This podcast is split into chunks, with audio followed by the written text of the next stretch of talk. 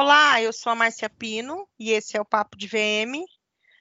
O papo de hoje vai falar sobre arquitetura sensorial e eu não poderia falar de arquitetura sensorial sem chamar ela que é dona e proprietária do assunto.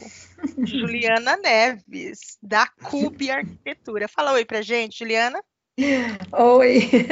Eu já tô Dona e proprietária do assunto, foi ótimo. Jesus. Copyright. Não é? É, né? Copyright. Não é dona e proprietária desse assunto, pelo amor de Deus? Eu vou falar de arquitetura sensorial, desculpa, não me veio outro nome na cabeça. Tinha que ser Juliana Neves. É... Obrigada. Nós estamos aqui, nós estamos aqui com o Aracandil também. Fala, oi, Ara. Oi, gente. Oi, oi, oi. Boa tarde, boa noite, bom dia. Juliana, aquela assim, morrendo de vontade de falar, Ju! Bora, é, é Ju, né? Ju. é aquela morrendo de vontade de falar Ju, porque isso aqui é um papo, né? Descontraído. É... Ô, Juliana, fala um pouco para mim é, conta um pouco, se apresenta para a gente, para os ouvintes, conta quem é a Juliana da Cube, conta quem é a Cube e me fala na sequência desse livro incrível de arquitetura sensorial. O papo é todo seu, fica à vontade. obrigada, Márcia, obrigada, Ará. É, bom, Juliana, né? É, eu sou arquiteta de formação, é, fiz o FRJ aqui no Rio de Janeiro, sou carioca, né? Acho que o sotaque não nega. É, comecei, comecei a trabalhar com arquitetura, eu tinha 16 anos, eu não tenho pai, mãe, tio, ninguém, nenhum arquiteto na família, sei lá, eu, diabo, de onde eu tirei essa ideia de ser arquiteta, mas o fato é que eu nunca pensei em fazer outra coisa. E aí, aos 16 anos, eu fui estagiar é, no escritório de uma, de uma arquiteta que era mãe de um aluno da minha escola, fazendo margem em papel manteiga e segurando ponta de trena. E eu amei esse mundo de ponta de trena e margem em papel manteiga. E assim que eu entrei na faculdade, eu comecei a estagiar também, estagiei em alguns lugares e, e com ela também. E nessa, nesse é, espaço de tempo entre né, 16 anos, pré-vestibular, passar no vestibular, entrar na faculdade e voltar a estagiar com a Lia Esqueira, é, o escritório dela cresceu muito, eu dei essa sorte, né? Sempre foi interiores, mas era residencial no início. É, eu dei a sorte do escritório dela crescer muito, ela começar a bombar em casa cores e etc. Então eu já comecei o meu currículo com uma certa sorte de ter um escritório, uhum. né, assim, conhecido como meu primeira, minha primeira experiência de trabalho. E aí passei em alguns lugares, trabalhei é, em interiores sempre, mas residencial, e logo que eu me formei, eu fui trabalhar. É, eu tinha uma amiga que estava saindo de um escritório de uma arquiteta que eu não sabia quem era, nunca tinha ouvido falar no nome, né? E me lembro de ter chegado lá no primeiro dia, sabe quando você abre a rede e olha a lista, a pasta de clientes? E era Richard, Salinas, Mr. Cat, Shop 126, Livraria da Travessa. E eu olhava aquilo tudo e fazia, Jesus, que escritório é esse que eu me enfiei? Bom, enfim, comecei a trabalhar com a Bel Lobo, recém-formada. Então, essa foi a segunda sorte que eu dei na minha carreira. É, pois é, pois é, eu sou uma pessoa de sorte. e aí. E nós também, porque hoje você está aqui com a gente, entendeu? Ah. Inclusive, para quem não sabe, eu nem contei, né? É, eu fiz uma enquete no meu, no meu perfil pessoal, querendo saber quem, quem, que, quem que as pessoas queria, queriam ouvir aqui no Papo de VM e quase 600 pessoas escreveram para mim ajuda Cube Arquitetura. Ah, Cube gente, eu não acredito. Esses números são mentirosos. Quase seis pessoas, eu acredito. 600. 60 eu já vou duvidar um pouco. 600 é inimaginável. Quase, tá? quase não, 600 gente, para, pessoas 600. escreveram para mim Ajuda a Cube! Não, não é possível. Não, não é possível. Eu quero ver esses números, Márcia. Quero dados. Quero agora dados. eu quero que mostre o pau. Não é possível. Depois não, eu mando os números. Depois eu mando os números da audiência do podcast para você é. e você vai ver que muito mais do que 600 pessoas pediram você. Jesus amado. Bom, tá, Ju, então te interromper, vai. E aí comecei a trabalhar com a Bel. Bel cara, me ensinou a base assim do que é um bom projeto comercial. É, e eu, eu trabalhei, né, comecei arquiteta júnior, estava super recém-formada no no, no, na faculdade e fui até coordenadora do escritório, né? Quando eu entrei no escritório tinha sete pessoas, eu acho que eu, eu era a sétima, quando eu saí tinha 30 ainda, e estava em expansão, ainda cresceu um pouco mais depois que eu saí. É, e lá tive a oportunidade de realmente pegar, assim, sabe, para aprender fazendo com, cara, o, né, o, assim, os melhores clientes que alguém podia ter de arquitetura comercial naquela época. E, e lá, durante é, os anos que eu fiquei lá, eu né, fiz mais de 30 projetos para Maria Filó, fiz muita farm, é, fiz é, Livraria da Travessa, Shopping Leblon. Bom, enfim, atendi a diversos clientes, fiz muita Shop 126 também, que era uma marca muito forte aqui no Rio. É, enfim, atendi, pude atender a vários clientes muito importantes e bacanas. E no dia que eu saí de lá, eu estava exausta depois da inauguração do Shopping Leblon, né? Eu estava é, liderando com um time, né, que eu coordenava muitos projetos para a inauguração do Shopping Leblon, né? O Shopping Le Leblon inaugurou em dezembro de 2006. É, bom, não precisava ter de contar essa parte, né? O pessoal vai fazer conta, vai saber quantos anos tem. tem problema. É, então, assim, eu até me perdi aqui, enfim. É, eu estava exausta, assim, final de 2007 para 2008 eu estava exausta e pedi para sair do escritório. Eu queria tirar um ano sabático. E como eu pedi para sair do escritório e, tipo, não consegui mais ir no dia seguinte, de tão cansada que eu estava, eu mandei um e-mail, achei por bem mandar um e-mail para os clientes dizendo que, poxa, é, eu sabia que eu estava pegando muita gente surpresa e tal, né? E que eu me colocava completamente à disposição se alguém ainda tivesse alguma dúvida. Eu sabia que eu estava centralizando, né, que eu tinha centralizado muitas informações de projeto e tal. E cara, e com esse e-mail, assim, no dia seguinte, eu não tinha, eu morava com a minha mãe, eu não tinha computador em casa, eu tinha um netbook daquele, sabe, gente, que não tinha nem HD, é, piquititinho.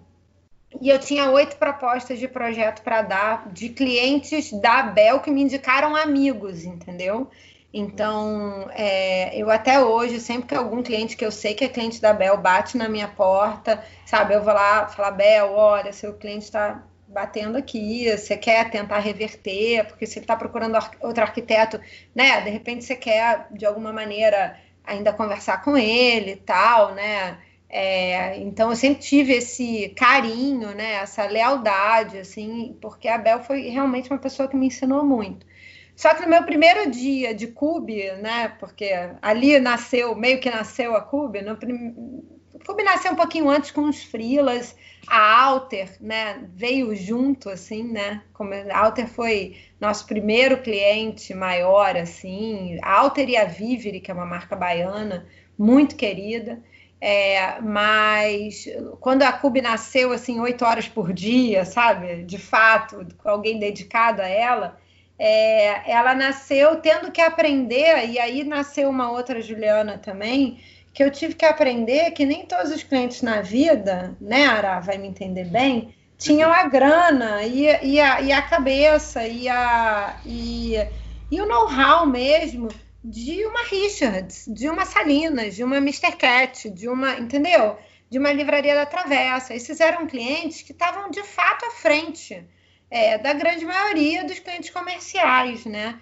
Então, ali naquele D0 de arquitetura, praticamente, né, ou, sei lá, D1 de arquitetura, eu também tive que aprender a fazer projeto para uma gama nova de clientes, porque os projetos que eu comecei a atender eram a lojinha da esquina, era fulaninho que estava empreendendo e abrindo um primeiro negócio, né? Então, não tinha eles não tinham a grana, né? Não tinham nada que esses outros clientes que então eu, é, eu digo que a Bel me deu a base porque eu tive que aprender, pegar toda essa base, entender a estratégia por trás da base e aplicar é, de uma forma sem grana, entendeu? Então, acho que ali nasceu um pouco, e também do meu amor por carnaval, é, a arquiteta Juliana que tenta entender o que está por trás, a estratégia, tenta focar no objetivo e dá teu jeito de, de fazer, assim como a gente faz no carnaval, tentar uma alegoria né, com um grande impacto e com pouco custo, né, com pouco investimento. Então, fazer, eu acho que ali nasceu a CUB Arquitetura, que hoje é um escritório que busca entender a estratégia por trás dos projetos para conseguir entregar a arquitetura num valor acessível de obra dentro da realidade daquela marca no mercado, né? É, eu costumo dizer que tem coisas que a gente faz enquanto arquiteto que é rasgar dinheiro, jogar pela janela, né, do cliente, e a gente nesse processo de atender a muita franquia, especialmente com a crise dos últimos anos, a gente viu pessoas que tinham acabado de sair de grandes empresas com dinheiro da família, da vida deles no bolso, franque, franqueando, empreendendo no, no, varejo pela primeira vez, né, sendo franqueados de marcas, falando assim, cara, esse é o dinheiro da minha vida, use com moderação. E aí dá uma dó, né? Você fazer assim, piso, parede Muito. de teto, revestido em madeira maciça, de não sei o quê, que amanhã o cara né, precisa sair dali, tem uma oportunidade melhor num ponto em frente, e deixou aquilo para o ponto, sabe? Aquele piso, parede, de teto maravilhosa, aquelas luminárias embutidas, todas lindas. Então a gente começou a desenvolver esse olhar diferente um pouco para o varejo, pensando como um empresário mesmo, sabe? De varejo, é, tentando equilibrar né, estética, posicionamento de marca, com custo também. Porque... Nossa, que raro isso que você faz, Juliana. É super raro. É, não é que a gente consiga toda vez, não, tá? Porque tem muita coisa muito cara, mas assim. Tá, mas, mas pelo menos vocês tentam. E, e, e olha assim, ah, né? As, as, experiências que eu, que eu conheço, não vejo isso acontecer, viu? Não, não vejo essa preocupação. É, é que o berço essa, das esse tipo de preocupação já está no DNA, no DNA da É, no DNA, já veio no berço é dela do que ela é passou é de, de ali de quem foi o tutorial dela da vida já vem da arquitetura comercial, né? É, Também. exatamente. É. Acho, acho que isso tem uma boa fatia, sim é, de, de responsa, né? Nessa essa formação de quem a CUB é hoje está muito imbricada, não é muito envolvida, muito misturada com a minha trajetória, claro, né? Sim. E eu tento passar isso para o time, né? Até por eu ser professora, acho que eu fico tentando ensinar o tempo inteiro, sabe? Não que seja dona da verdade, mas é um pouco ensinar o meu o meu ponto de vista, assim, dá um pouco do, da, da minha bagagem, né? Do, do, do, meu repertório. Eu acho que é, eu amo essa palavra, eu acho que é isso. É repertório, né? Que a gente vai criando, vai beber, cair, levantar, né? Faz com uhum. que a gente crie um repertório de, de, de, de boas práticas, sei lá, né? Se coloca no lugar do cliente, fala, poxa, e, e não é sempre que a gente acerta, não, mas a gente é, acredita que a gente está num caminho de muito mais acertos do que erros, né? É. Mas é assim que a gente vai se reinventando a cada dia, né? Esse Covid agora veio para,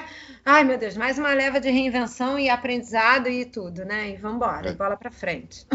Ô Ju, eu poderia arriscar que o erro também faz parte do sensorial? o erro faz parte do sensorial?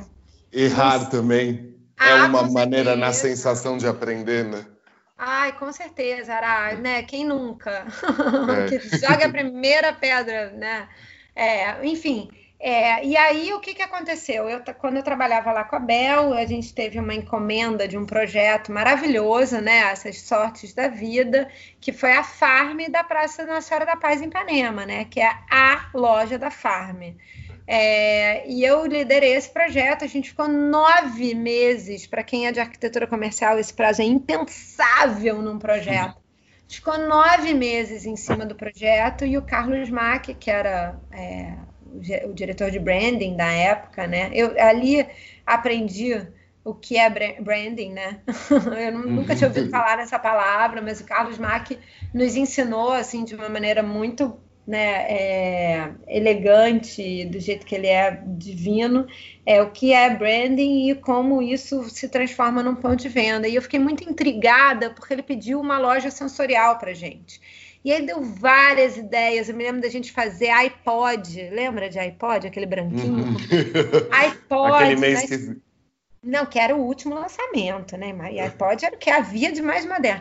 É, iPod, um por cabine, para a pessoa botar um headphone e tal. Tinham várias ideias nesse sentido, é, que eram muito inovadoras. Isso deve ter sido o quê? 2006, 2005, por aí. E eu fiquei muito intrigada de qual era o papel do arquiteto nessa nessa experiência sensorial de marca que ele estava pedindo, sabe? Ele queria uma loja que conectasse o visitante emocionalmente à marca. Então, assim, cara, como é que eu, enquanto arquiteta, qual é a minha função, qual é o meu papel, que ferramentas eu tenho que ter dentro da minha mala, sabe, de viagem, é, para que eu consiga criar uma conexão emocional entre a pessoa, que eu não sei quem é, um visitante qualquer, um pedestre em Ipanema, é, que ao entrar naquele ponto de venda que eu pude participar do projeto, se conecte emocionalmente à farm né? Então, cara, eu fiquei, aquilo ali para mim foi uma mega questão de vida, sacou? Assim, ele, ele me botou um desafio para minha vida. E um ano depois eu saí do escritório da Bel e falei, eu preciso estudar esse troço. Aquilo nunca saiu de mim, sabe? Meu pai sempre dizia que eu, enquanto arquiteto, meu pai é engenheiro, sempre dizia que eu, enquanto arquiteto, ia morrer de fome, né? Ele, ele é, assinou essa sentença e aí ele sempre dizia que eu tinha que sair da faculdade direto para o mestrado. E eu nunca quis fazer mestrado, eu sempre fui uma pessoa de mercado, né? Muito de prática, muito pouco da teoria. E eu entendi nesse momento que não havia, procurei curso no mundo inteiro que falasse sobre experiência sensorial, é, experiência, design de experiência e tal. Não havia curso no mundo em 2008. É, e aí eu resolvi fazer um mestrado, que era a forma que eu tinha de adaptar o que eu queria estudar com uma certa metodologia, né? Ia ser mais difícil, né? Ia dar mais trabalho do que eu imaginava, mas tudo bem. Eu estava muito afim de estudar. E aí eu descobri que na PUC tem esse departamento, na PUC aqui do Rio, departamento de Design e Emoção, que é coordenado pela minha segunda terceira, na verdade, mãe, né? Porque a minha primeira mãe é minha mãe de verdade, a minha segunda mãe projetual é a Bel, e a minha terceira mãe é a Vera Damasio, que é a minha orientadora do mestrado, que é uma pessoa que começou a estudar o design e emoção aqui no Brasil antes de qualquer outra pessoa.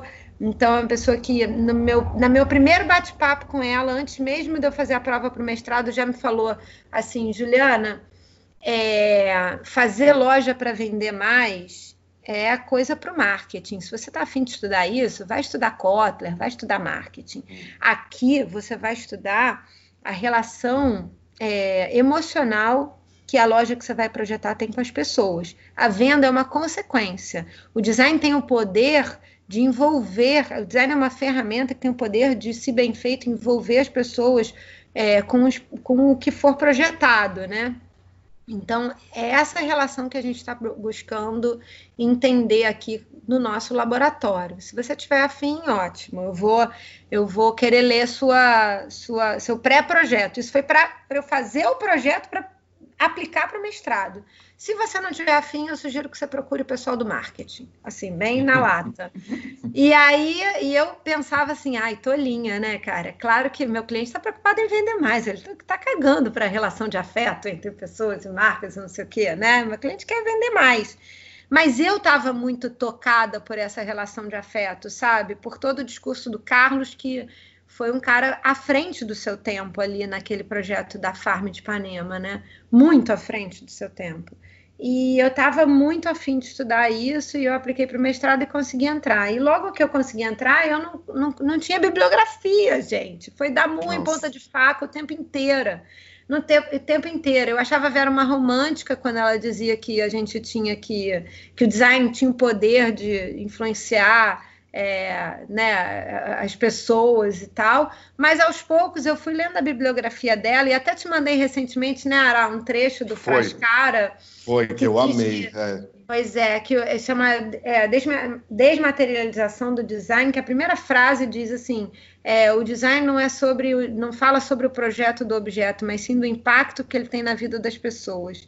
E, cara, e é isso, né? Se a gente entende que o que a gente faz em arquitetura, em VM, se a gente entende isso como design, e sim, é design, né? Design é o ato de projetar, cara, a gente tem uma ferramenta super poderosa na mão. E na ausência de bibliografia que falasse sobre essa relação de afeto entre pessoas e espaços físicos projetados, eu me candidatei a uma bolsa nos Estados Unidos, né?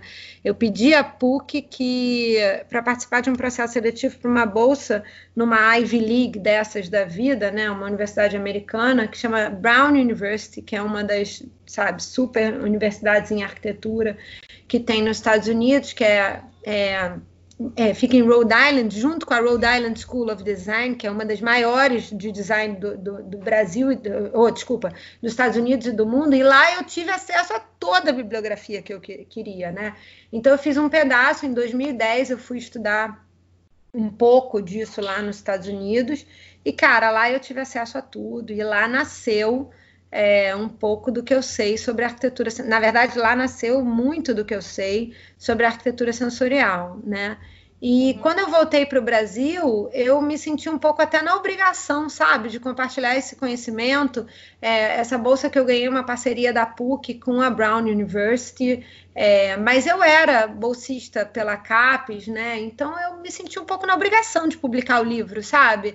A gente aqui no Brasil reclama, reclama, reclama e dá pouco às vezes, sabe? Então eu, eu, eu me senti um pouco na obrigação de tentar inaugurar uma conversa sobre arquitetura sensorial no nosso mercado brasileiro. É, e, e, o livro, ele não fala muito de ponto de venda, né? Ele não fala muito sobre loja. Ele fala mais sobre arquitetura, porque há 10 anos atrás, eu fui em 2010 para os Estados Unidos. É, há 10 anos atrás, não, tinha pouca bibliografia sobre arquitetura como um todo. Sobre arquitetura comercial não tinha nada. Então, eu escrevi a dissertação de mestrado e, e sete anos depois é, ela virou o livro já com alguns exemplos do que eu, nesse período, consegui botar em prática no escritório, né? Que legal. Então, feito né, meia hora de apresentação. Né? Não, mas, mas é, acho que é importante saber para dar todo o embasamento do porquê, né, desse livro ser tão Não, cheio de substancioso. E se fosse um papo maçante, mas um papo gostoso desse, A gente né? cortava. É, então, Ju, então, Ju. É... Posso acreditar. Posso tá, mas sabe o que, que eu queria? Não, aquela assim, não tá nem no, no, meu combinado, nem no seu combinado. Inclusive, a, a Juliana tá aqui sem combinado nenhum, gente. Ah, ela não sabe absolutamente do que eu vou perguntar para ela. É... Sabe o que, que eu queria? Eu tenho uma impressão é... e que é minha, assim, e eu não sei se você concorda comigo, é, mas existe alguma coisa muito diferente, na minha visão de varejo, quando a gente fala de marcas cariocas e marcas do resto do Brasil. Ah, As marcas cariocas têm outra pegada, que é uma coisa que mexe com a gente, que emociona. Então, eu, é a loja da Richards, é a loja da Farm. Ah, e, e você vê outras lojas e, e, daí quando você vê uma loja que chama atenção, você vai lá olhar, ela é carioca. Me explica. Eu lembro quando eu vi a Shop 126 a primeira vez, foi uma primeira vez que eu vi arquitetonicamente falando e até como experiência uma loja que era multimarcas, né, Ju, se não me engano. Não, eles não, eram não marca era. própria. A Shop Mas... era marca própria. É, que ela tinha um ambiente que me lembrava uma multimarcas no bom sentido, assim era, tinha espaço, os produtos não ficavam abarrotados. Eu lembro, acho que de ver a loja, a loja do Shopping Morumbi, aqui em São Paulo, se não me engano, na extensão do shopping, logo depois que entregaram a extensão do Shopping Morumbi, tinha uma loja da, da, da Shop 126, que me chamava muito a atenção. Enfim, Foi... cortei. Não, tudo bem, não tem problema. Eu, eu ô, Márcia, eu, eu não sei, eu não sei qual é esse borogodó que você está falando, não, essa malemolência. eu já ia falar, eu já ia falar para você essa palavra. Conta para mim, decifra esse borogodó. É? Eu não sei o que, que é, não, cara. Eu sei assim, ó, eu adoraria. Aliás, se alguém do Papo de VM algum dia quiser me convidar para fazer assim, meu próximo plano maluco de vida é fazer parte de uma escola de samba para fazer alegoria de carnaval. Porque acho que a gente tem tanto a aprender com a nossa cultura de carnaval, assim, é o melhor serralheiro que eu acho que eu já trabalhei na minha vida veio do carnaval, era um MacGyver, sabe? Onde nenhum cálculo passava estrutural, o cara pendurava coisas em outras coisas que Cara, só Deus sabe como é que aquele troço ficava em pé, entendeu? Então, eu acho assim que o carnaval é uma escola que nasceu com carioca também, sabe? Não sei uhum. se é uhum. isso não, tá? Tô só pensando em voz alta aqui. É, e o paulista se apropriou dela há pouco tempo e também tem muito que ensinar a todos no Brasil, é. né? Mas você vê até quando você vai para a cidade tipo Recife e tal, também tem um, um, um, eles também têm Salvador tem um tempero todo especial. Belo Horizonte. É, então, assim, eu acho que a gente tem muitos Brasis em um Brasil só, né? A gente tem muito que aprender. Agora, essa. essa, essa Não, mas você é entra numa sabe? marca. A gente você entra numa loja que a marca é carioca, a pegada eu concordo, é outra. Mas sabe o que é eu acho que tem mais? É outra emoção. O carioca Olha. da capital Rio de Janeiro se conhece demais. Até em termos sensoriais. Ele sabe a presença, ele, ele conhece muito bem a relação dele com a própria cidade, assim, nas diferentes classes sociais, em tudo que tem. Eu acho que eu sinto isso no Rio de Janeiro capital, eu sinto isso no Recife também, eu sinto muito isso é, em Belo Horizonte, que são cidades que saíram de uma riqueza cultural muito forte. Talvez tenha essa ligação. É, eu, eu não tenho a resposta para essa pergunta, não. mas assim, mas eu acho que tem e a ver ela com é carioca, ela é arquiteta e não quer contar pra gente o segredo. Gente, pelo mas amor ela, de Deus, ela nasceu lá, né? É. Então, tenho que for. Olha, uma vez eu tive esse papo com o Zé, o Zé Henrique, sabe? Arquiteto, meu amigo querido, beijo, Zé. É, eu já tive esse papo com ele algumas vezes, mas eu, o Zé aquele maluco que eu conhecia, ele me dizendo isso, assim, eu ganhei o prêmio do RDI com a Projeto Alter em 2014, e no dia da premiação, assim, sabe, eu constrangida, eu não conhecia ninguém, eu só conhecia o Fábio da Trust que estava no prêmio. e aí eu desci do palco, assim, tipo, sozinha, não conhecia ninguém em São Paulo e tal, na Pan-Americana. Aí ele veio para mim e falou: Puta, meu, vocês cariocas são foda. Tipo, eu falei: Oi, tudo bem? Então, mano, Aqui é o Zé, daquele jeito que ele é. Puta, meu, vocês cariocas são foda, que loja do caralho. Tipo, cara, mais palavrão do que né, substantivos na frase. E aí ele vira e fala e ele fala exatamente isso. Vocês cariocas são foda. Vocês eu têm acho, eu concordo com e aí, Ele falou isso e eu falei assim: vocês paulistas também são super foda. Vocês conseguem organizar o pensamento, a jornada, vocês têm um, um, método de projeto que eu quero aprender também, entendeu? Então, é. assim, tem muita coisa no projeto paulista, se a gente vai regionalizar dessa maneira, tem muita coisa que, que o paulista também tem a contribuir. Eu entendo o que você está falando, eu não sei qual é a, a, a resposta. É DNA, eu acho que é DNA. É, eu acho que é DNA. A gente Mas faz bem no projeto. muito a aprender com projeto, com projetos feitos por paulistas. Proje... O que eu posso dizer do carioca é o seguinte: a gente sempre viveu no perrengue tá? Aqui, é, é, é, é, no purgatório da beleza e do caos, aqui, o Rio, entendeu? Então, faz parte do nosso DNA fazer muito com pouco. A gente sempre teve pouco recurso, muito menos do que São Paulo, e a gente sempre teve que fazer muita coisa muito bacana. Então, é, para parecer assim, né? Tipo, então uhum. eu acho que tem um pouco do carnaval nisso de fazer é, muito com pouca, pouca verba, sabe? Ser, Mas é tudo ser. achismo meu, sabe? É tudo teoria. Eu nunca parei para investigar e quero trabalhar com carnaval para ver se é isso mesmo. tá lançado. Lançando o é. podcast. É. Eu vou, eu, vou, eu vou fazer aqui um, Eu já vou fazer um, um pedido, Juliana. Diga. Já me põe de madrinha. trabalhar na mangueira, me leva. A, mangueira, a mangueira é mais fácil, hein? Tem contatinhos. Pessoal. Alô, mangueira me adota. Mangueira me adota. Ela adotando você, você me leva, que eu quero que seja segurar um, um chocalho na bateria, tá? Ah, não, mas não, isso eu já não, faço, não, Márcia. Foi mal. Isso eu já faço, eu já toco em bateria. Não, não na mangueira, mas eu toco em bateria de, de não, eu entendi. Não, eu entendi, mas é que eu tenho uma paixão pela mangueira. Eu não, eu não quero descobrir nem trabalhar no carnaval, eu só queria dar uma volta lá naquela passarela. Bom, isso dia que você vier no Rio, você vai ser minha convidada, tá? Oh, me avisa, a gente vai junta. Isso é ah, fácil, ah, tranquilo. Mas eu queria trabalhar no barracão mesmo, ah, sabe? Passando entendi. calor lá, sabe? Soldando. Eu queria meter a mão na massa nos carros alegóricos. Era isso que eu queria fazer, entendeu? Eu queria Sabe fazer que histórico. Eu já algumas vezes eu usei um diretor de arte especializado em carnaval aqui em São Paulo, mas assim, você precisa agendar com a pessoa, é. porque como eles não param de pensar nenhum ano, né? Acabou um, já começou outro. Então, assim, você precisa agendar direito para poder trabalhar com uma pessoa dessa, né? Porque, é, mas é foram, foram projetos, assim, até coisas para styling de manequim que até hoje acho que foram dos melhores. Então, o carnaval é. realmente tem muito a oferecer. Eu fico pensando sempre na sensorialidade do carnaval, é, e aí exato. entrando um pouco na arquitetura sensorial, né? Tudo bem, a gente está falando de alegoria, cenografia, a gente não está falando da arquitetura de varejo, mas eu acho que tudo tem estratégia e lições a serem aprendidas, né? E, e eu acho que um projeto inovador é o um projeto que junta duas pontas que você não, né, não pensaria em juntar. Então, assim, é eu acho que, cara, os carros alegóricos podiam. Aliás, os últimos anos eles têm sido mais sensoriais, né? Então, é, bolinhas de sabão, cheiros, Sim, flores, perfeito. explosões, é. sabe? Eu fico viajando, querendo, enfim, distribuir coisa na plateia, entendeu?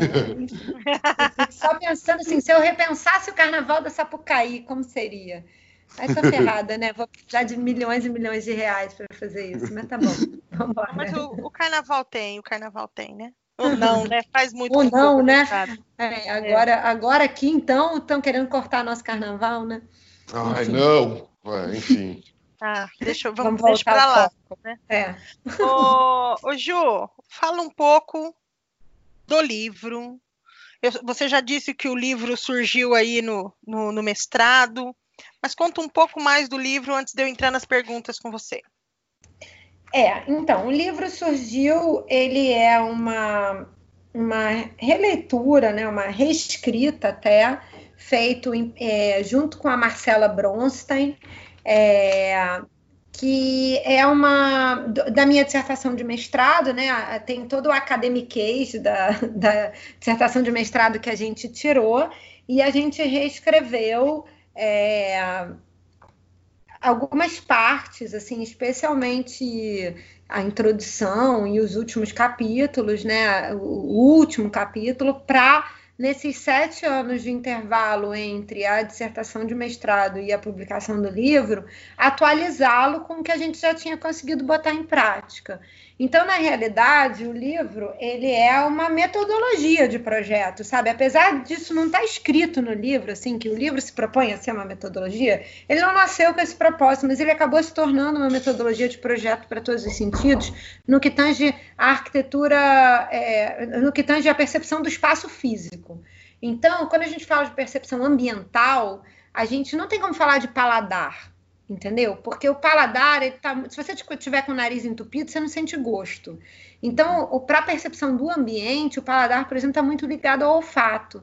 Então, eu nunca conseguia entender arquiteto que falava assim: vou fazer uma, um checklist sensorial na minha marca, e falava assim: é, paladar, ah, o bombom que vai junto com o café. Fala, gente, beleza, isso é paladar, mas não é arquitetura.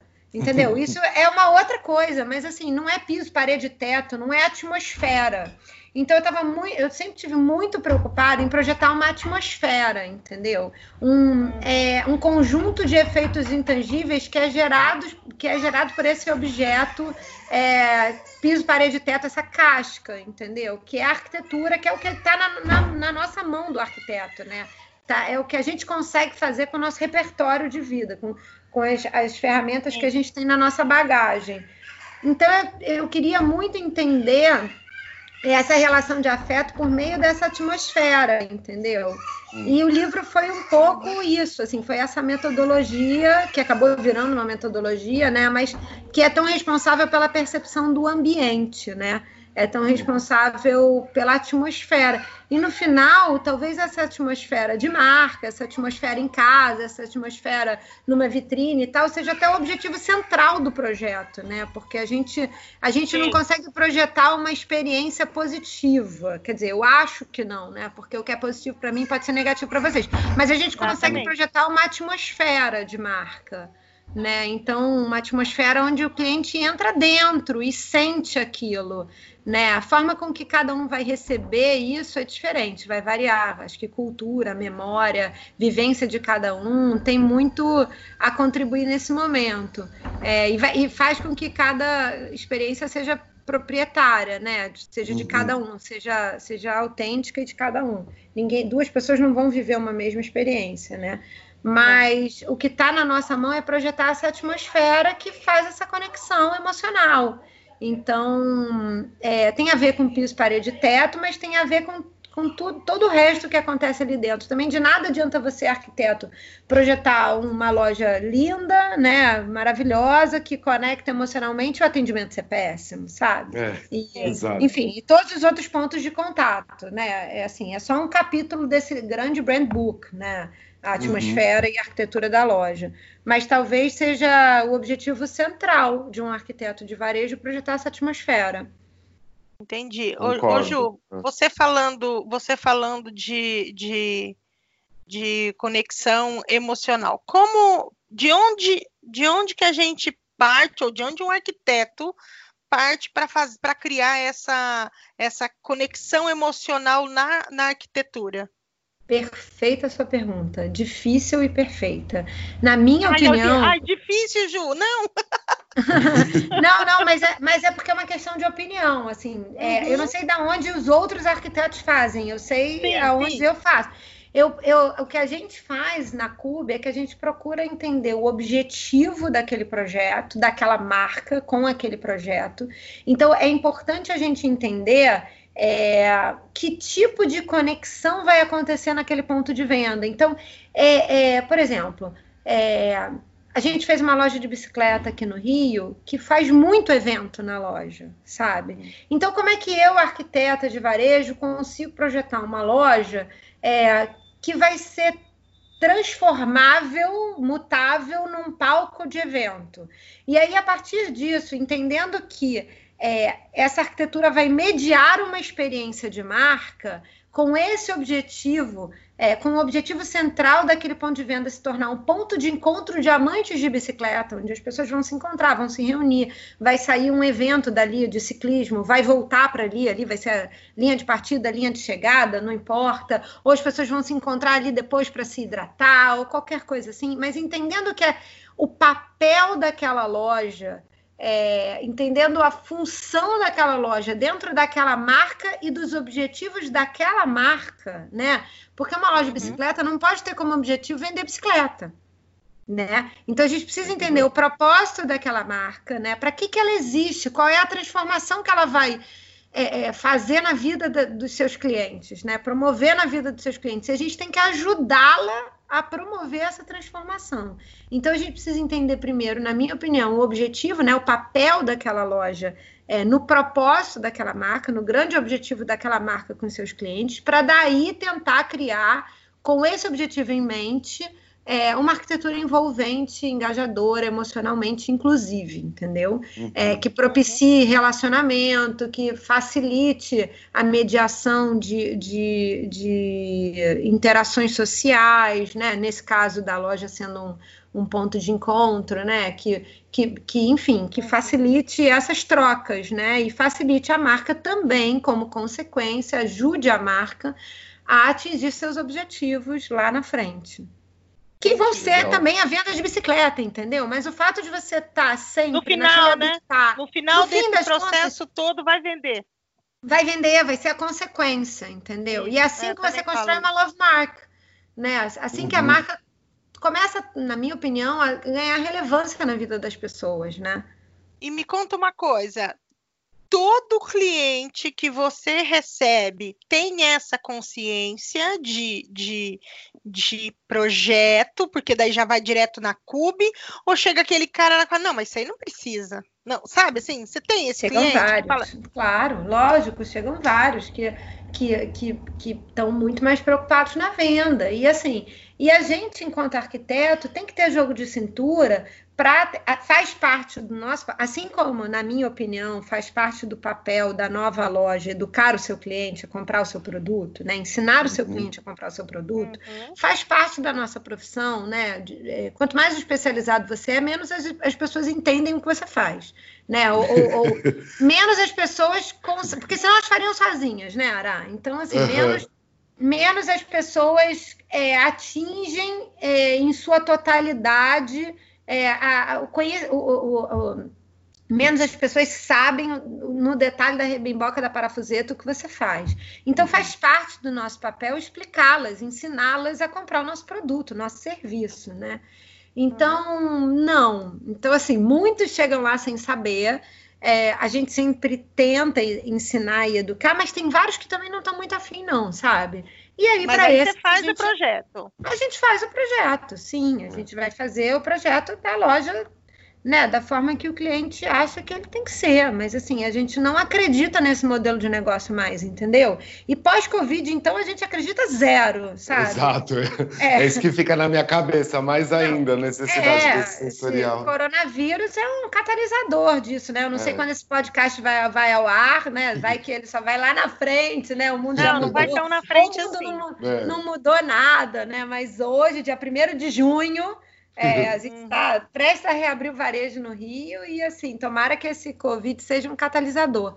Mas, nesse sentido, Márcia, a arquitetura sensorial, ela é um toolkit de ferramentas que você vai tirar da sua, entendeu, da sua maleta para criar esse engajamento emocional. Então, assim, a partir do momento em que você quer criar uma conexão de afeto e tal, qual é o habitat dessa marca, né? Qual é desse lifestyle? Quais são os, os, os materiais que que sabe estão presentes assim. Então é essa lapidação de materiais é essa escolha minuciosa do acabamento desses materiais. Então assim ah eu vou botar esse piso aqui. É ah legal eu quero fosco ah, mas não tem força, só tem brilhante, pode ser esse mesmo? Cara, isso muda completamente a sensorialidade do uhum. material, sabe? Ah, eu quero madeira, vai ficar lindo na foto, beleza. Aí você tira o sapato e, e o sabe, para experimentar um, um, um, produto, e aí pisam e o chão é frio, sabe? Você cria uma cacofonia sensorial. Uhum. Então é como se a marca te prometesse uma coisa e você entregasse outra. E aí a transparência, que para mim é um outro né? A gente está mudando o assunto, mas para mim é um outro é, papel e pilar fundamental desse novo varejo, é, e já era pré-Covid, pós-Covid mais ainda. Transparência.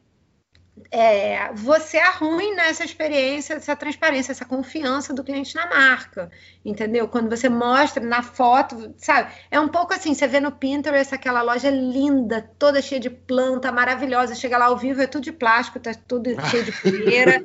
Entendeu? Tipo, é, é né? Poeirada. A realidade é eu, você, você falou a foto e eu senti a decepção aqui. Eu também, já. Meu olho até fechou. Eu até fechei o olho. E você vai, né, todo querendo aquela experiência, bater aquela mesma foto maravilhosa. Você chega lá, você se decepciona, tem que botar uns 18 filtros na imagem para ela ficar, né, aceitável é. para o seu Instagram, que para o Pinterest, né? É. Ô, Ju, Isso porque a gente está só de sistema visual, né? Que eu, eu, eu, por acaso, dei um exemplo que é só visão, né? Mas, uhum. mas quando você entra num espaço físico, eu acredito muito naquela primeira impressão. E aquela primeira impressão, ela não é só visual. Né? Você uhum. tem toda essa atmosfera que te acolhe, te recebe. Tem uma questão acústica séria, especialmente restaurantes, livraria.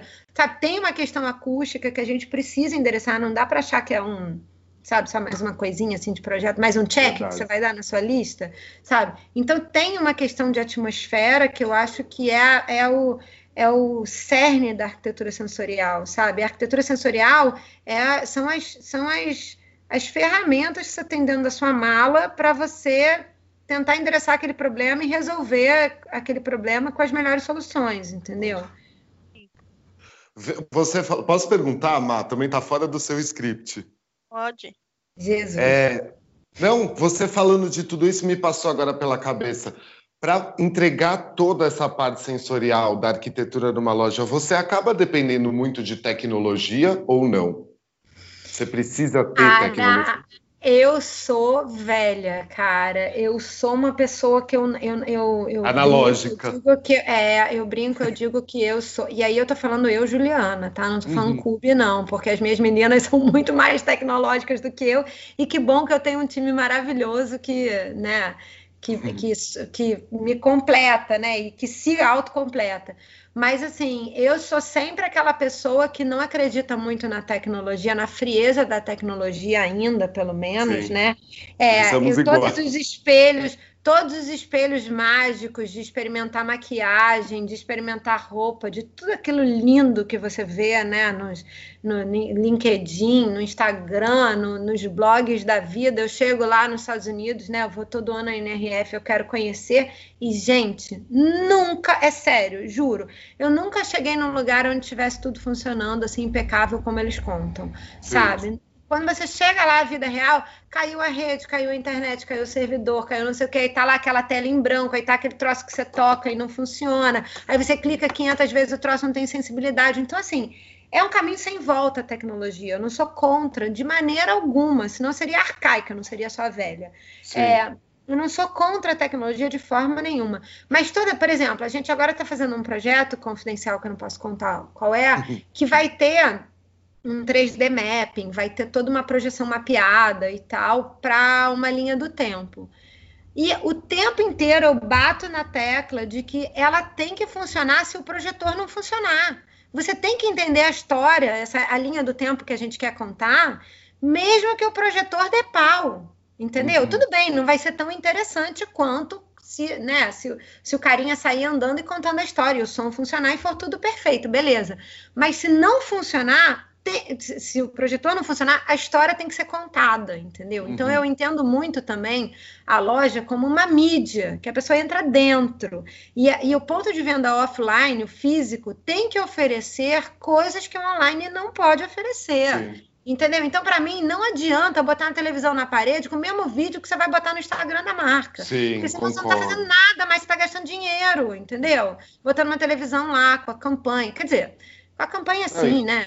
Enfim, tô radicalizando. Mas assim, mas uma boa projeção mapeada, com uma história envolvente, um negócio que você passa na frente, solta um cheirinho diferente que vai complementar aquela história, que vai te uhum. fazer, sabe, entrar um pouco mais, falar, fecha os seus olhos, imagina tal coisa, sabe? Isso narrado de uma maneira sensorial e envolvente, você tem recurso, você tem sensores presentes, você tem apoios tecnológicos que vão enaltecer essa experiência, entendeu? Uhum. É, mas ela não pode, se tudo der ruim de tecnologia, ela tem que funcionar anyway. Essa é a minha opinião. Legal. Então você tem que ter lá uma tira, uma tira olfativa que você vai falar assim, agora cheire esse, esse negocinho que está aqui. Aí você vai lá, entendeu? Ao invés do, do cheirinho ser borrifado em cima de você, deu ruim, então você tem lá o plano B da tirinha que você vai cheirar. Mas ela tem que ser contada, entendeu? Eu, eu tenho o mesmo pensamento que você e às vezes eu sempre sinto que quando tem alguma questão sensorial na loja que não envolva a tecnologia, fica até mais sensorial, porque o ser humano ele é disso, né? Ele é, quer ver é aquela isso. sensação humana mesmo, humanizada, digamos. Então pois eu tenho o mesmo é, pensamento. Mas tem uma coisa, assim, por exemplo, quando você consegue, dentro de um ponto de venda, botar um óculos de realidade virtual uhum. e você pensar na jornada, e aí transportar a pessoa para um outro lugar, né? Por exemplo, a L'Occitane faz isso e transporta a pessoa para Provence. Então, uhum. quando você consegue, através do óculos, transportar a pessoa para Provence, conseguir um cheirinho de lavanda, sabe? Uhum. É, é um, um, uma brisa no momento certo do vídeo que está sendo tocado, e, entendeu? Quando você consegue mais do que só o visual e o auditivo, esse teletransporte é muito mais eficiente, né? Sim, e aí é. a gente olha para nós somos professores, né, Ara? O tempo inteiro eu fico olhando para a história, porque a história, né, tem muito a nos ensinar. Então, quando os panoramas, o que eram os panoramas do século XVIII, sabe? XVIII ou XIX, é, eles eram uma experiência imersiva, né? Onde a pessoa não havia viagem, né? As viagens eram de navio, muito e muito longas. Então, se você queria ir a Versalhes, eles contratavam um, um, pintor para ir lá e fazer uma pintura 360 graus, construíam uma arquitetura redonda para abrigar aquela pintura, você entrava por baixo, tinha toda uma tinha todo um cuidado com a jornada do usuário, entendeu? Para que aquilo é. fosse o mais imersivo possível. Então, é, eu acho que tem que ter cuidado com a jornada do usuário, e eu acho que isso é uma coisa que vai mudar muito agora nesse varejo pós-Covid também. Estou uhum. misturando 200 milhões de assuntos, eu sei. Não, porque, tudo cara, se liga. A cabeça é assim. É, a, a, gente, gente acha isso, né, Ara? Tudo, tudo tem gente... conexão. Tudo não me vem com um tópico só. Tudo é, se linka. Esse tudo... de bullets não existe, né? É, faz parte de uma coisa só. Ô, ô Juliana, você estava falando, e o Ará também falou, né, da tecnologia. Você falou da televisão que do, do que não funciona, do nosso, eu tava, eu fui para a Euroshop esse ano e nós fomos para Madrid, eu estava com a Lilian, a Lilian também é VM em São Paulo, e, e a gente em Madrid, nós falamos, poxa, vamos lá conhecer aquela loja da AliExpress? Uhum. Aí nós fomos, porque eu falei, pô, Lilian, vai ser legal mostrar que a Lilian estava preparando uma, um material, ela estava preparando um material para fazer um pós-Euroshop, e eu dando uma força. Vamos lá, Lilian, porque daí você, você vai lá, eu filmo você na frente daquele iPad gigante que tem na vitrine, uhum. e você uhum. vai tocando os produtos, vestindo as roupas, não sei o que, não sei o que. Quando a gente chegou lá, nem primeiro que a descrição da loja falava de um, um local onde o marido podia esperar com um cafezinho, com plantas, com não sei o que. O cafezinho era atrás de um espaço assim, que tipo, o cara botou uma garrafa de café e tinha uma cadeira para sentar. E a, o, o, iPad gigante que tinha na vitrine não funcionava.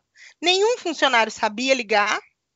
Ah, já passei o, por isso. E o funcionário que sabia ligar é, não sabia ensinar o que, que fazia. Daí ele começou a dar um monte de desculpa e no final ele vira para a menina e fala assim: elas são brasileiras, não entendem nada que a gente fala. Fala qualquer uhum. coisa. E a gente entendeu. Então foi assim, uma, com tecnologia não funcionando e serviço ruim. Pronto, tchau loja, nunca mais você volta. Isso. Exatamente. É. no ombro. Tecnologia não funcionava, nenhum, não existia nenhuma experiência é, é, no ponto de vendas, nenhuma. E a tecnologia que ele prometia também não funcionava, ou seja, foi uma decepção assim inacreditável de é. participar, entendeu? Semana passada eu fiz um, um, participei de um fórum internacional de varejo, né? Que o, um, um cara que eu conheci agora, né? Porque essa pandemia também está abrindo várias portas, né? As pessoas estão mais acessíveis. É. É, e a gente está mais atirado também, né? A gente está se batendo mais na porta dos outros. Eu conheci um cara que é responsável pelos store tours, assim, né? De lá em Nova York, oficiais da NRF. E ele me convidou para falar um pouco sobre. Ele, na verdade, queria que eu falasse cinco minutos sobre é, a situação da pandemia para o varejo brasileiro. E, só que eu marquei com ele um call antes, que a gente reservou meia hora e ficou quase três horas no, no call é, e eu falando para ele o que, que, eu acreditava do novo varejo, não sei o que, não, não. E ele no final falou assim: Cara, o varejo do mundo inteiro precisa ouvir a, o ponto de vista de vocês aí no Brasil, porque de uma forma geral o brasileiro faz muito com pouco. Né? A gente tem aluguéis muito caros, lojas muito apertadas, muita gente, enfim, tudo é muito. E a gente se inspira no modelo deles, entende a estratégia por trás e aplica aqui de uma forma muito mais econômica financeiramente é, até. E aí eu falei para ele exatamente isso. Eu falei assim, cara, eu amo entrar na Nike da Quinta Avenida e ver tudo funcionando. Mas, cara, é a Nike, sacou? É a Nike. A Nike da Quinta Avenida, se não tiver tudo metodicamente funcionando, aonde vai estar, tá, entendeu? Agora, fora a Nike, todas as outras cases de marcas menores que você escuta em NRF e tal, eu também fui ao Aeroshop esse ano, e todas essas coisas que você vê na feira em si, né, esses novos fornecedores e tal, quando você vai é, conhecer o ponto de vista, esse, esse tour da L'Occitane, por exemplo, que eu tô te falando, foi o que eu imaginei que seria, porque eu cheguei lá para fazer não estava funcionando o óculos. Ah, da, é da Quinta Avenida, tá? Uma loja premiadíssima e etc. Não estava funcionando. Então teve aquele outro. Ai, agora, cara, me fugiu. Eu tô aqui tentando lembrar o um nome. É uma marca no Sorro de uma estilista feminina que teve o primeiro espelho inteligente, que você compra pelo espelho, o cara vem, te traz no provador através do espelho, você pede tudo no espelho, Era fecha Kate, Kate Spade? Não, não, não, é Kate Spade. Eu é tô pensando numa mais antiga. Menina, é... fui lá, não funciona também, sabe? Sei, então, assim, é. essas coisas são super frustrantes, sabe? E aí é muito legal você entrar na Sonos, por exemplo, que é uma marca antiga que tem em Nova York, e você entra naquelas casinhas, cara, e aquilo ali, aquele som, né? É uma, é uma marca de alto-falante, caixinhas de uhum. som e alto-falante e automação residencial de som. Cara, aquilo ali te transporta, dependendo da música que o cara coloca, aquilo te transporta, assim, é, ele muda o teu humor, muda o teu dia, sabe? É um uhum. transporte para uma outra galáxia, sacou? Uma outra atmosfera. E é um pouco isso, assim, você não consegue ter isso. É, você vai ter os atributos físicos numa loja. Imagina a loja online da Sonos, ela nunca vai conseguir te proporcionar a experiência imersiva que a loja, o ponto de venda físico da Sonos, vai conseguir, porque ele vai, ele tem lá o melhor som surround na automação. O cara botou aquela música do, do é, Kiss do, do Prince, sabe? Uhum. Menina, é vontade levantar e dançar ali, cara, porra. Aquilo se transporta para uma outra dimensão. Então, é, e, e, claro, através dos nossos sistemas sensoriais. Eu não estou falando de arquitetura, estou falando né, da música, uhum. mas nesse caso a música faz parte da marca, né? É uma marca de caixa de som. Então, a arquitetura soube criar espaços físicos para amplificar esse produto e vender esse produto de uma maneira mais sensorial possível, né?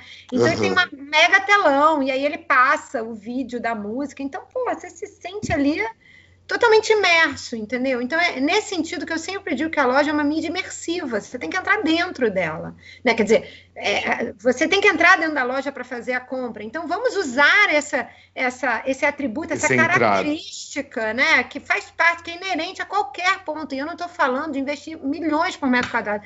Eu estou falando só de usar parte do que a loja já é, de, entendeu? É, ela, ela, já é um lugar que você entra dentro, ela já é um lugar que você é impactado por todos os sentidos. Por que negligenciar esse atributo tão fundamental do ponto de venda físico, sabe? É. Ô, ô Juliana, pra, assim, se você fosse. Não gosto muito do nome, dá uma dica como, como construir? Não gosto do nome, mas é o que é, é, o que define. Se você fosse dar uma dica assim para construir um clima, quais são os principais conceitos dentro da arquitetura para a gente criar essa atmosfera, assim? Bom, então eu vou dar uma dica de um livro, posso? Ah, ótimo. ótimo. Fora o meu, fora o meu. Eu adoro dicas assim, é assim que eu gosto de dica. Porque, sabe o que, que acontece, Márcia? É, é o que eu leio de um livro, o que está escrito é a mesma coisa, mas a minha interpretação é diferente da tua, né? Então, Verdade, né? É, é, é, muito gostoso quando duas pessoas leem o mesmo livro e trocam, porque as percepções são diferentes e normalmente muito complementares. Então, para mim, um livro que fez toda a diferença quando eu li, ele, na verdade, é uma palestra do Peter Zumthor, é, que chama Atmospheres. Foi uma palestra proferida em 2006 numa universidade que agora eu não vou lembrar qual é. Eu posso te passar depois a referência direitinho bibliográfica se você quiser. É um livro fininho, facinho, só escrito em inglês, claro. É, na verdade, acho que ele foi transcrito no alemão, talvez, e depois uhum. traduzido para o inglês, não tenho certeza. Mas ele, que é um ganhador do Pritzker, né? Tipo, muito, né? Anos luz à frente da Juliana aqui que vos fala, é, ele conseguiu dizer para ele quais são os nove principais conceitos, sabe? Para ele construir uma atmosfera que engaje emocionalmente o cliente. É, e desses nove, cinco são absolutamente sensoriais, tem tudo a ver com os nossos sentidos. Lembrando que os nossos sentidos é, para percepção ambiental não são visão, tato, olfato, paladar e audição, tá? Porque o paladar tem um, tem um uma relevância muito menor, né? Então são os nossos sistemas básicos, os nossos sistemas sensoriais é, que a são. A minha sistem... outra pergunta para você na sequência seria quais Era são essa. os cinco sentidos da arquitetura para usar na arquitetura? Quais são Bom, os cinco sentidos que usam na arquitetura? Que você usa na arquitetura, né? Na verdade. É, o que, o que eu acredito como os, os cinco sistemas sensoriais mais é, relevantes na hora de você projetar um espaço físico são é, a visão, claro, mas até no livro eu falo muito pouco da visão, porque eu acho que a gente está muito habituado a projetar o belo. Acho que durante toda a nossa formação a gente é formado em estética, né? em, em uhum. questões que têm a ver com o belo.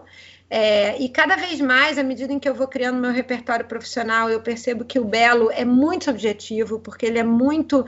É, o que às vezes é feio para mim é incrivelmente lindo para quem importa, que é o cliente daquela marca. Então, Exatamente. o belo é tão subjetivo que, nossa senhora, é, eu falo muito de sombra na parte da visão, tá? Porque eu adoro desenhar a luminária, então eu gosto do efeito das sombras. Eu acho que as sombras são a parte da visão que eu mais gosto na hora que eu componho uma atmosfera, que eu projeto uma atmosfera. Então, eu gosto muito de projetar sombra. Isso é um desafio numa loja muito clara, né? Sempre. Uhum. Mas gosto muito. É, então, o sistema visual, o sistema auditivo, que também é, acho que não merece a gente gastar muito tempo nisso, porque são os nossos sistemas sensoriais mais é, é, próximos ao que a gente conhece. É. Aí a gente tem o sistema básico de orientação, que é responsável é, pela, pelo nosso, pela relação do plano vertical com o plano horizontal. Né? Ele é responsável pelo equilíbrio, ele é responsável pela, pelo entendimento da escala e das proporções do ambiente, com base nos nossos corpos, né? pela percepção geral do lugar e pelo norteamento espacial, que é aquele sentido de direção. Né? Então, isso conta muito mais é, conta muito né, na hora de projetar um espaço físico.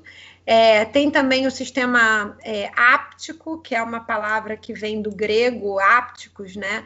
Que tem a ver com o sentido do tato, né? Ele é responsável pelo toque ativo e passivo da pele. Então, o toque ativo da pele é você pegar e encostar em alguma coisa, e o toque passivo é a noção de temperatura e umidade, que é através da pele, mas não é um toque ativo né? Uhum. E a distinção dos movimentos, que é a sinestesia. É uma coisa do tipo assim: é, eu moro numa ladeira. Se eu fechar o olho e estiver caminhando na calçada, eu sei exatamente quando eu começo a subir essa ladeira, sabe? Uhum. Porque é a percepção do espaço através da musculatura dos nossos corpos. Então, um outro exemplo que eu adoro é quando você está num meio escuro e acende a luz muito rápido, aquela, aquele olho, sabe? Aquela, aquela, aquele movimento do olho para se adaptar à claridade também tem a ver com a sinestesia, que é um subsistema do sistema áptico.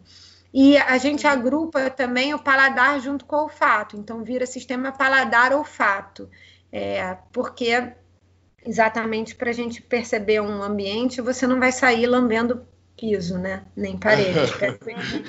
então, Muito menos agora.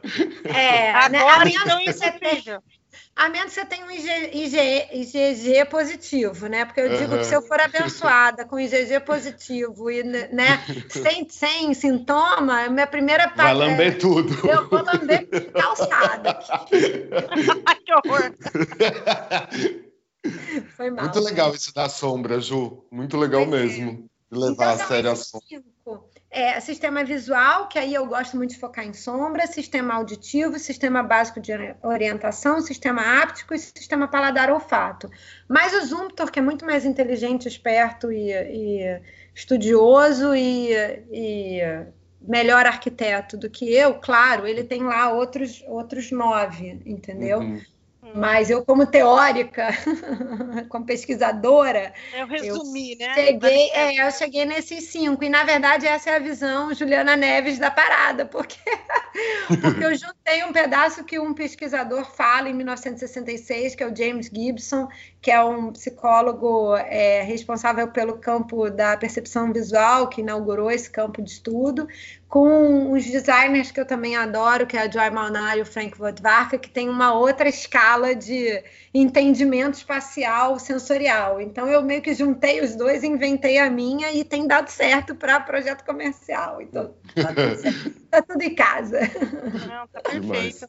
Ô, Ara, nós estamos com uma hora e dois minutos. Faz a, a, a, última pergunta, então, para ah, então Juliana. tá.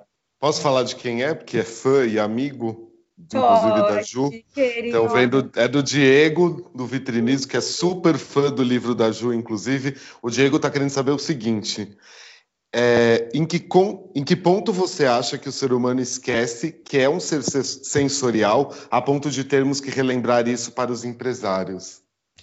Cara, então, olha só, eu vou te dizer que desde o minuto que a gente nasce, a gente, na verdade, e, e esse é um capítulo inteiro do livro que eu cheguei até a, a, a reduzir, né? Porque era uma pesquisa gigante minha de por que, que a visão está à frente dos outros sentidos, sabe? A visão, é, desde a Grécia Antiga, então estou falando assim, antes de Cristo, sabe? É, ela vem sendo ligada ao pensamento racional. Então eu preciso ver para crer, sabe? Uhum. Então ela vem sendo ligada ao pensamento racional. Então a gente vem sendo moldado numa hegemonia da visão é, à frente dos outros sentidos, que diz que os outros sentidos aproximam a gente dos, é, das emoções. E é verdade, uhum. assim, a visão é o nosso sentido mais prático, é o mais rápido, é o que ocupa uma parte maior do nosso cérebro. Então, assim, ela, é, ela é responsável. Eu sempre brinco e digo que a visão é tipo ela ocupa o espaço que um vídeo toma no nosso HD, sabe? Assim, uhum. tipo, é um negócio expansivo, sabe? É, só que na realidade a gente esquece que a gente tem todos os outros sistemas sensoriais que também são responsáveis por aquela primeira impressão que a gente tem de um lugar. Então, que são igualmente importantes na hora de projetar. Então, acho que desde sempre, desde, sabe, é, sei lá, história dos pensadores, a gente vem é, negligenciando os nossos outros sentidos é, e botando a, a visão num lugar privilegiado. Então, como empresários, a gente é só um reflexo disso tudo, né? Mas a arquitetura é uma ciência social aplicada. Então, enquanto ciência social, a gente precisa entender o que o homem precisa, o que o homem valoriza, como a gente toca o homem, né? Como a gente consegue se comunicar enquanto seres humanos. E os nossos sistemas sensoriais são muito importantes para uma comunicação não verbal, talvez até, né? Uma comunicação de, de, de percepção, assim, de um ambiente, né? Uhum. É, então, eu acho que desde sempre, e, e, e, até por isso que eu publiquei o livro em português, sabe? Quer dizer, que eu publiquei o livro, porque, né, que eu transformei a dissertação em livro, porque não, não tem bibliografia em português. Agora tem, Os Olhos da Pele foi traduzido, que é um livro do Rony Palasma. Sei. Genial, é outro que eu super recomendo a leitura.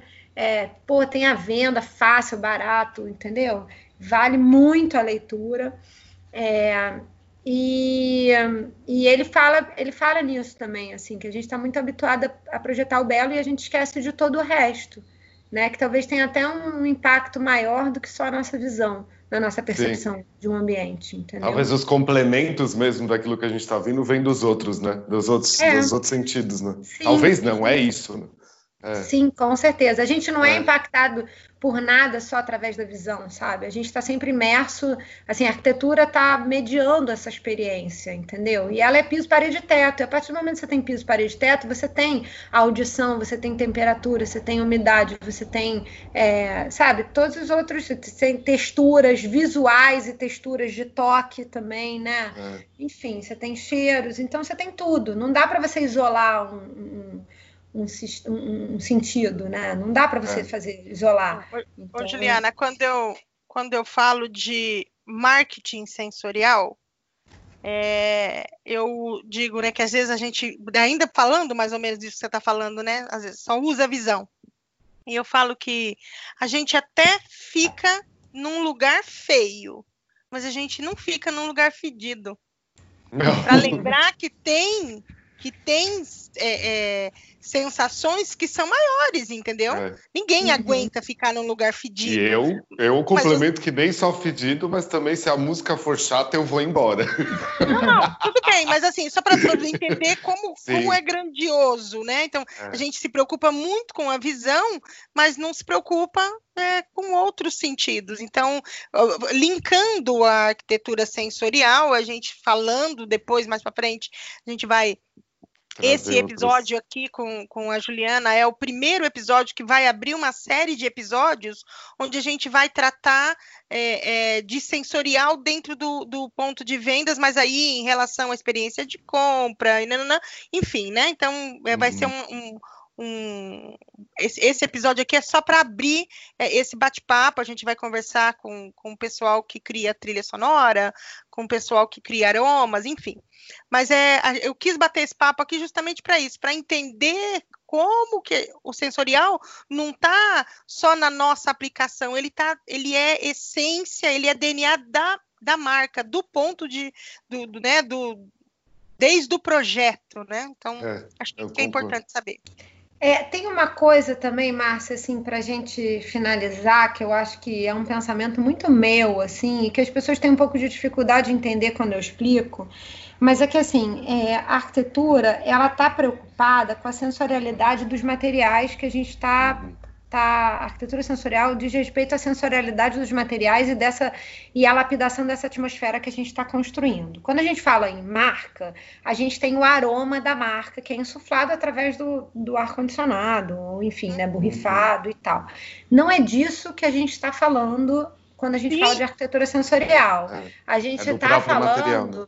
A gente está falando exatamente. E eu até acho que, por exemplo, quando você pega uma marca que é muito ligada à natureza, por que, que a gente tem que inventar a roda o tempo inteiro, gente? Por que, que a gente não se apropria de um, de um aroma gostoso da natureza, por exemplo, a terra molhada, sabe? Nossa, eu é, adoro, e, eu também, sabe? Grama molhada. Por que, que você não se apropria? Por que, que a gente tem que ficar o tempo inteiro inventando um cheiro de, é, a, da marca, sabe? Por que, que você não põe uma coisa simples que a natureza te dá, sabe? O Fred Gelli, da Tátil, ele é muito bom nisso, sabe? É um cara que estuda muito biomimética, estuda muito a natureza e o que a natureza tem a ensinar através do design. É um cara que eu realmente recomendo que, que, que, as pessoas sigam e acompanhem o trabalho dele. Eu sou muito fã do Fred, ele é brasileiro, carioca, está aqui do nosso lado, um cara reconhecido internacionalmente por isso. Então, por que, que a gente não tenta se apropriar e se aproximar desses cheiros para que quando eu esteja na minha casa da serra, naquele fim de tarde delicioso com a minha família e caia aquela garoinha, sabe? Eu falo assim, putz, hum, olha lá que delícia essa marca. Eu adoro esse. É. Lembre da marca, entendeu? Por que, que a gente está o tempo inteiro? Por que, a gente não volta à simplicidade, sabe? E se.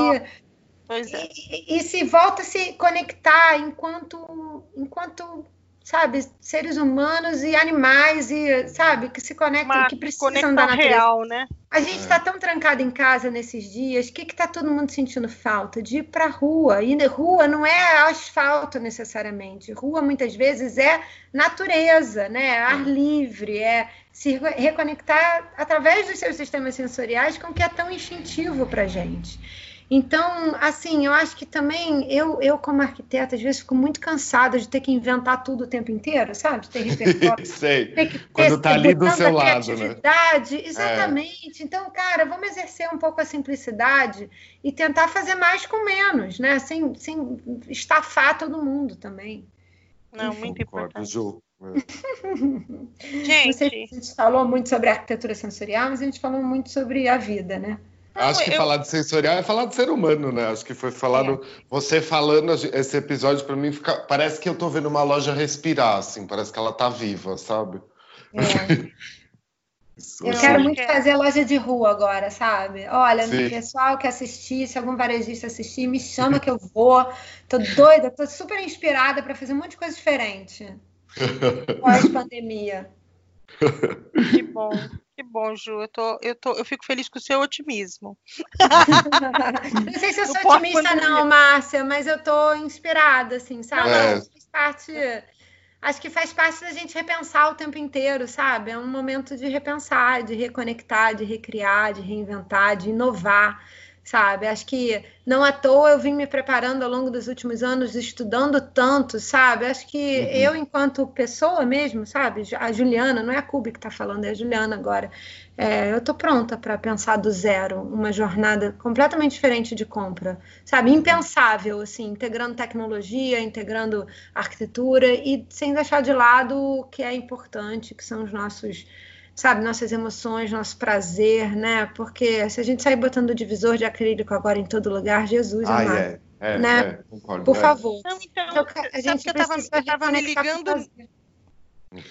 Eu estava me ligando disso agora. Eu estive semana passada, eu, eu fui fazer oito lojas.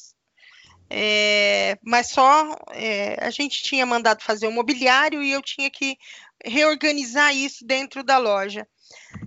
Não tinha nenhum, nenhum, nenhum protetor de acrílico dentro da loja, de nenhuma delas, e eu ainda pude dar uma volta no comércio. E eu não vi nada. Então, não sei. Não sei dizer se realmente vai acontecer alguma coisa, sabe? Mas aí, gente, é exercício de futurologia. Acho Exato. Que a gente vai ter que é, deixar isso para um outro papo. É, é não, nem temos mais espaço. É, Juliana, então eu quero te agradecer. Ai, eu tô dupla, gente, eu tô odiando isso. Tá vendo que a minha voz tá saindo duplicada, né? Acho parou? que parou agora. Parou. É, eu quero agradecer a sua presença e falar que você tem que voltar aqui mais vezes. Então, quando você tiver agenda, você dá um grito. Tá. Porque realmente é, você tem muito para agregar, você é muito inteligente. Eu falei para ela antes da gravação: puta que pariu, você é maravilhosa. e ela queria te matar. Porque eu falei para ela, ah, ela falou assim, bem modesta: ai, não sei se sou essa maravilha toda. Pelo amor de Deus. Pelo amor de Deus, tá? Eu virei sua fã número um depois que eu assisti sua palestra. Ah. Tô, na, tô, de, tô de carteirinha aqui agora segurando para você, tá? E eu quero agradecer a sua presença e falar que, assim, para mim é uma honra receber uma profissional com essa cabeça, desse porte, é, com esse conhecimento, com tudo isso que você tem para compartilhar e você é esse ser humano que compartilha. É. Você deixou isso claro. O livro veio desse dessa coisa de se sentir tão gratificada de ter feito é, é, né, fora e, e, poder ter esse né, querer compartilhar com todo mundo e o livro surgiu desse dessa desse momento então acho isso muito bacana eu acho que o que a gente faz aqui no podcast é a mesma coisa a gente também quer compartilhar conhecimento, abrir cabeça, mostrar novos horizontes e novas possibilidades. Então, acho que você, é, assim, você foi um, um, uma convidada perfeita para hoje. Então, eu tenho muito que te agradecer. Obrigada. É, obrigada, obrigada. Você quer falar mais alguma coisa? Não, só isso. só isso tudo que eu já falei aí, três horas. Então, Ara, quer falar mais alguma coisa? Não, não, acho que é só isso mesmo. Você que ajuda, tem uma, tem uma live agora a fazer. Live. Agora, é... já começou um minuto, eu tô atrasada. É, era só para agradecer mesmo. Tá, obrigada, gente. Obrigada, Ju. Obrigada, Ara. Eu sou a Márcia Pino e esse foi o Papo de VM. Tchau. Obrigada.